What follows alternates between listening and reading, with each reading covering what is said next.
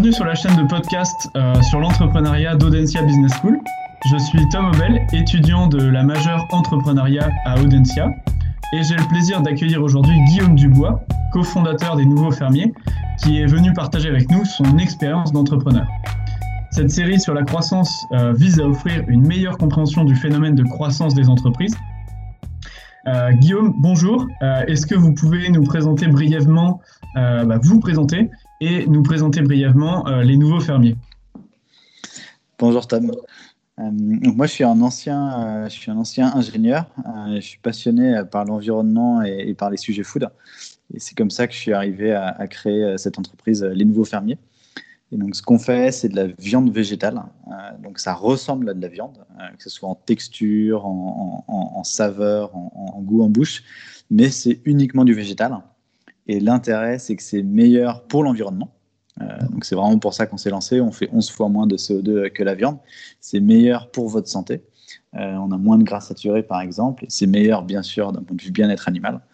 Et donc, on a des steaks, on a des aiguillettes, des nuggets, du haché, qui sont disponibles en grande distribution et en restauration. Super. Et aussi Merci en beaucoup. commerce. Ok, top. Merci beaucoup. Euh, est-ce que euh, vous pouvez nous préciser euh, le contexte dans lequel vous avez lancé votre activité et dans lequel vous avez rencontré de la croissance? Alors nous, on s'est lancé pendant le Covid. en plein pendant le Covid, notre, premier lancement, enfin notre lancement commercial, c'était exactement le premier jour du confinement. donc ça pouvait pas arriver au pire moment. Euh, et on était lancement, c'était un lancement en restauration en plus pour commencer. Euh, donc clairement, bah, ça, ça a mis en pause, ça a décalé un peu le lancement et du coup, on est arrivé. Euh, en fait, ce qu'on a fait, c'est que du coup, on a lancé un site de e-commerce en quelques jours et ça nous a permis en fait de faire découvrir le produit mhm. et on a réussi du coup à faire connaître la marque sur les réseaux en envoyant beaucoup de produits à plein de gens. On en a vendu beaucoup et ça, ça, ça clairement, ça a lancé notre marque. Euh, et après, bah, quand les restaurants ont commencé à réagir et faire de la vente à emporter, du coup, on arrive en restaurant. Et après, la grande distribution est arrivée juste après parce qu'elle voyait que ça tournait bien. Ok. Super, merci. Euh, comment vous avez fixé vos, objectifs justement, euh, vous, pour, pour vous lancer? Comment vous avez choisi vos différents indicateurs? Et bah, déjà, quels sont-ils? Comment vous les avez choisis? Et quels sont vos objectifs à court, moyen et long terme? Nous, notre, euh, notre mission telle qu'on l'a définie, c'est de démocratiser la viande végétale euh, pour aider les gens à diminuer leur consommation de viande euh, sans pour autant faire de sacrifices. On veut que ça reste des, produits gourmands. Donc on veut vraiment démocratiser la viande végétale. On a envie de construire un leader européen. Euh, et, donc on s'est dit, bah, donc c'est bien gentil, mais il faut commencer quelque part. Donc on commence par la France. Mhm. Euh, et quand on a analysé le marché, on s'est rendu compte qu'il y avait beaucoup, il y avait un début d'offres, mais il n'y avait aucune offre qui était des produits à la fois gourmands et qui étaient bons pour la santé. Euh, et c'est pour ça qu'on a choisi vraiment nous notre positionnement, c'est d'être les deux, de pas choisir mhm. entre le goût et la santé, de réussir à avoir les deux. Et donc c'est comme ça qu'on s'est différencié de la, de la concurrence. Euh, et donc, on a, voilà, on a commencé par la RD en se disant on veut arriver euh, le plus vite possible avec des produits. Euh, après, dès que les produits ont, commencé à marcher, on s'est dit bah, maintenant il faut l'industrialiser. et donc, c'est là où on est passé à des capacités de production de, 5 à 10 tonnes par jour. Et après, on s'était dit voilà, on, veut être, on veut avoir de l'ordre de 1000 points de vente déjà en France pour commencer sur, sur cette année. et objectif presque accompli, là on en a 800 en tout. Euh, euh, et, après, voilà, notre mission euh, pour cette année, c'est de bien s'installer en France et de commencer à aller dans quelques pays européens pour accomplir notre mission de construire un leader européen. Ok. Merci beaucoup pour cette vision super claire. du coup, vous, quels sont les, principaux événements qui ont eu un impact sur votre, trajectoire en fait de, croissance, sur la mise en place de, sur, le démarrage de votre projet? Donc, vous m'avez parlé du, bah, du Covid. Euh, est-ce qu'il y en a eu d'autres euh, que vous avez rencontrés? En fait, il y, a des problèmes un peu de, tous les jours, mais les, gros sujets, c'était euh, un de réussir à arriver à une bonne qualité de produit. Mhm. et, ça, c'était clairement le premier point. On a fait, on a fait plus de 800 versions de steak avant d'arriver au steak euh, qu'on a mis en grande distribution, par exemple. Donc c'était très itératif et il faut être persévérant parce qu'il faut, faut mettre sur le marché que des produits dont, on est fier. Euh, le deuxième point clé, c'était l'industrialisation. et donc là, il y a eu clairement, ça s'est pas fait pareil en deux jours. Il faut, faut, trouver, faut trouver les bons sites, faut trouver les bons équipements, faut faire un certain nombre de tests euh, pour arriver à produire quelques tonnes euh, qui soient réplicables à chaque fois au bon niveau de qualité. Euh, après, le troisième grand sujet, ça a été le, marketing. On voulait vraiment faire connaître la marque parce que si vous avez des bons produits mais que personne ne le sait, ça se vend pas. Mm. donc connaître la marque, c'est faire connaître la marque. Et, le quatrième point, bah, c'était commercialement. Euh, de réussir. Et ça, c'est très progressif. On a commencé par euh, Monoprix en Ile-de-France. Mhm. Ça s'est bien passé. On est passé au national. Ça s'est bien passé. On est arrivé dans quelques nappes. Et c'est progressif. Euh, et c'était les quatre, je dirais, c'était les quatre étapes clés. Quoi. Ok. Aujourd'hui, vous êtes que chez Monoprix ou vous êtes chez d'autres grands distributeurs? Aujourd'hui, on, est, on a 600 points de vente en France en grande distribution, les Monoprix, les Carrefour Market en Ile-de-France, les géants casinos, euh, maintenant quelques Monop, euh, et après euh, la grande épicerie par exemple. Ok, super.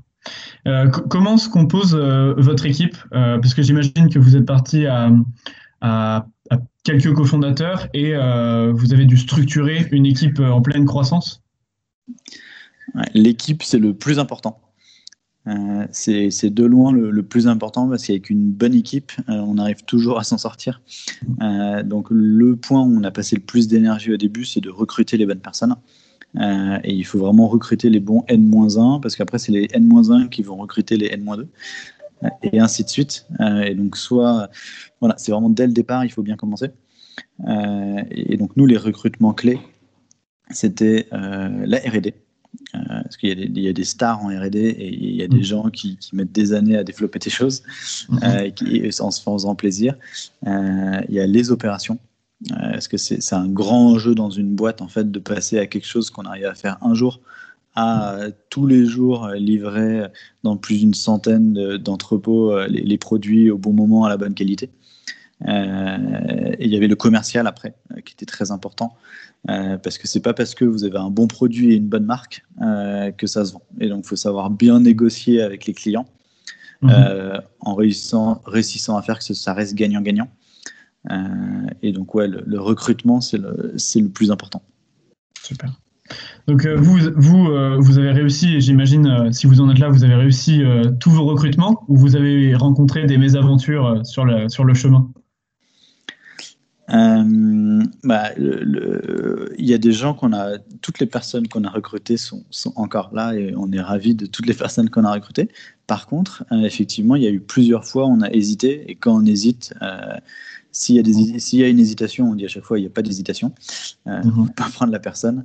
Et typiquement, tu vois, on avait une personne qu'on trouvait très bien sur la mhm. grande distribution, qui avait toutes les compétences. par contre, on, avait un sujet où elle n'était pas vraiment alignée avec la vision d'entreprise. Elle en avait un peu rien à faire, par exemple, de notre vision environnementale. Et du coup, ça nous gênait de prendre quelqu'un dans l'équipe aussitôt dans le projet euh, qui soit pas animé par les mêmes convictions que nous. Euh, et du coup, on trouvait ça dangereux. On pensait que ça risquait de mettre une mauvaise culture dans la boîte. Et donc, on l'a pas pris. Il y a un petit écho. Ouais. Non, c'est résolu. C'est bon? Ok, super. Ouais, ok. Entendu. Merci beaucoup. Euh, vous, les, cofondateurs, quel a été votre rôle euh, quel, a été, quel a été votre rôle euh, dans ce processus de recrutement? Vous étiez tous impliqués autant les uns que les autres? Je ne sais pas combien vous étiez de cofondateurs déjà. Alors, on est deux cofondateurs. on se connaît depuis 5-6 ans maintenant. Euh, et, donc on s'est dit, moi j'ai supervisé tous les aspects RD et opération, mhm. euh, là où mon associé a supervisé tout ce qui était marketing and sales. Et donc on prenait un peu plus chacun sur nous, sur notre fonction de, lancer le recrutement. Par contre, pour valider le recrutement, c'était à chaque fois nous deux, il fallait qu'on dise euh, oui, on est sûr que c'est la bonne personne. Ok, ça marche. Super. Tac, tac, tac. Je regarde ma liste de questions. Euh, au regard de, ton expérience, euh, pour toi, euh, qu'est-ce que pratiquer la croissance? Tu veux dire réaliser la croissance, c'est ça? Comment faire une bonne croissance? Ouais, exactement. pour moi, il y a, sur la croissance, il y a deux sujets. Il y a est-ce que tu es dans un marché qui est porteur? Et après, est-ce que tu arrives à faire la, croissance? Euh, Et c'est clairement plus facile de se lancer dans un sujet qui est, porteur. Après, sinon, c'est aussi possible, hein, mais c'est d'autres business models. Nous, on est sur un sujet qui est porteur euh, mhm. et, où c'est pas une mode, c'est une tendance de fond. Euh, et où on voit clairement que les gens veulent réduire leur consommation de viande, qui cherchent des alternatives et on a un moyen d'y répondre et donc c'est pour ça que le marché est en train d'exploser. Euh, et, donc clairement, on était sur un marché qui a envie, euh, on est sur un marché qui a envie d'avoir des, des, nouvelles offres. Et après, un deuxième sujet, euh, dans ton marché, une fois qu'il est porteur, est-ce que tu arrives réellement à, impulser la, dynamique? Et là, en fait, c'est une question de, c'est un mélange de vision de où tu veux aller et de qualité d'exécution. Et, en vrai, euh, dans l'entrepreneuriat, clairement, le sujet clé, c'est la qualité d'exécution.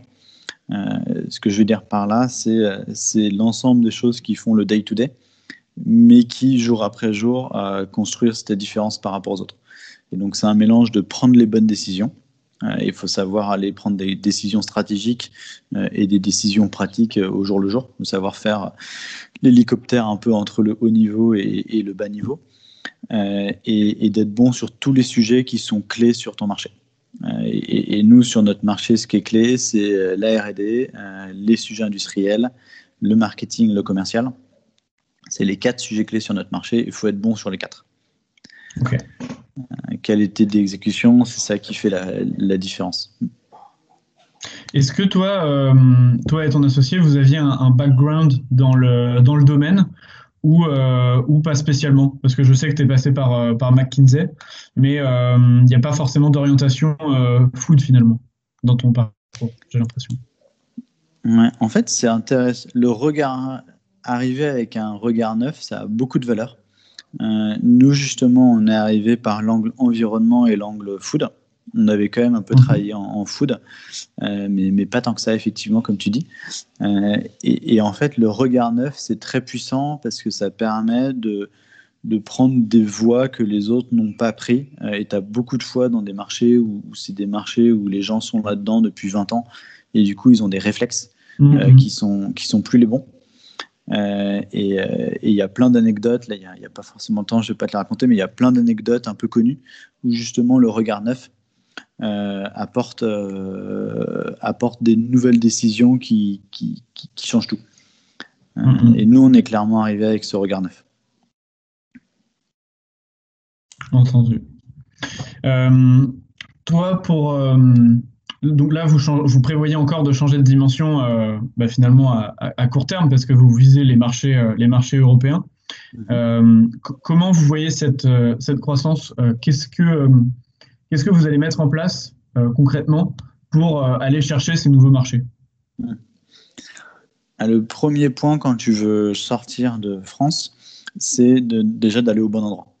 Il euh, faut, clairement aller au bon endroit. Et là, c'est tu as, deux manières un peu qui se croisent, deux manières de réfléchir qui se croisent. C'est à la manière analytique. Et c'est important mhm. de l'avoir, hein, cette manière analytique. Et donc ça, c'est un peu classique. C'est quels sont les gros marchés? Quels sont les marchés où il y a une forte croissance, quels sont les marchés où la concurrence est moins forte, donc tu as des acteurs qui sont, qui sont moins gros ou sinon moins solides, et à quel point toi, euh, tu as des forces qui vont être intéressantes à l'étranger? Typiquement en gastronomie, est-ce que euh, le côté cuisine française est intéressant dans tel ou tel pays? Ça, ça dépend beaucoup des pays. Donc tu as cette manière un peu analytique par laquelle on est passé.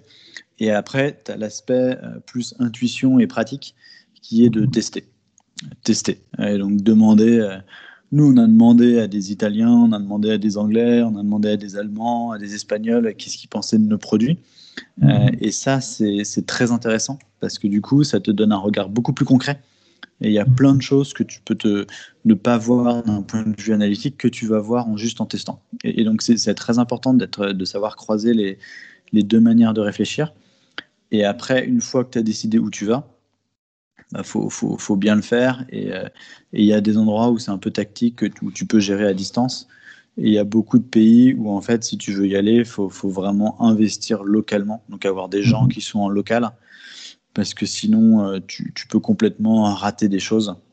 Euh, et par exemple, si tu veux rentrer, si un, si un étranger veut rentrer sur le marché français, c'est super important en France en fait de savoir quels sont les restos un peu où les gens savent que c'est des restos qualitatifs, euh, mhm. quelles sont les villes où c'est plus facile de s'implanter, quels sont les types de plats que les Français aiment bien?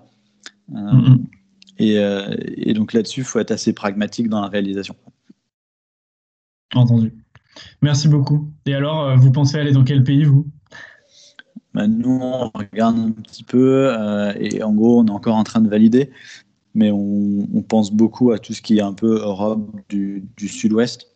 Euh, parce qu'en foot, tu as un peu deux bassins. Tu as tout ce qui est nord-est et tout ce qui est sud-ouest où il y a des tendances alimentaires qui sont proches. Mhm. Le sud-ouest est intéressant. Entendu. Merci beaucoup. Euh, est-ce que tu aurais peut-être un, dernier conseil euh, à nous fournir, euh, nous, qui sommes, qui sommes pardon, étudiants dans la majeure entrepreneuriat d'Audencia et qui aimerions possiblement lancer, lancer une entreprise en sortie d'école? Bah, je, je, pense que le. Moi, justement, j'avais essayé de faire ça aussi, euh, il y a 10 ans, de, de, me lancer en sortie d'école. Euh, justement, ça n'avait pas marché. enfin, j'avais lancé euh, un peu quelque chose et qui n'avait pas beaucoup pris.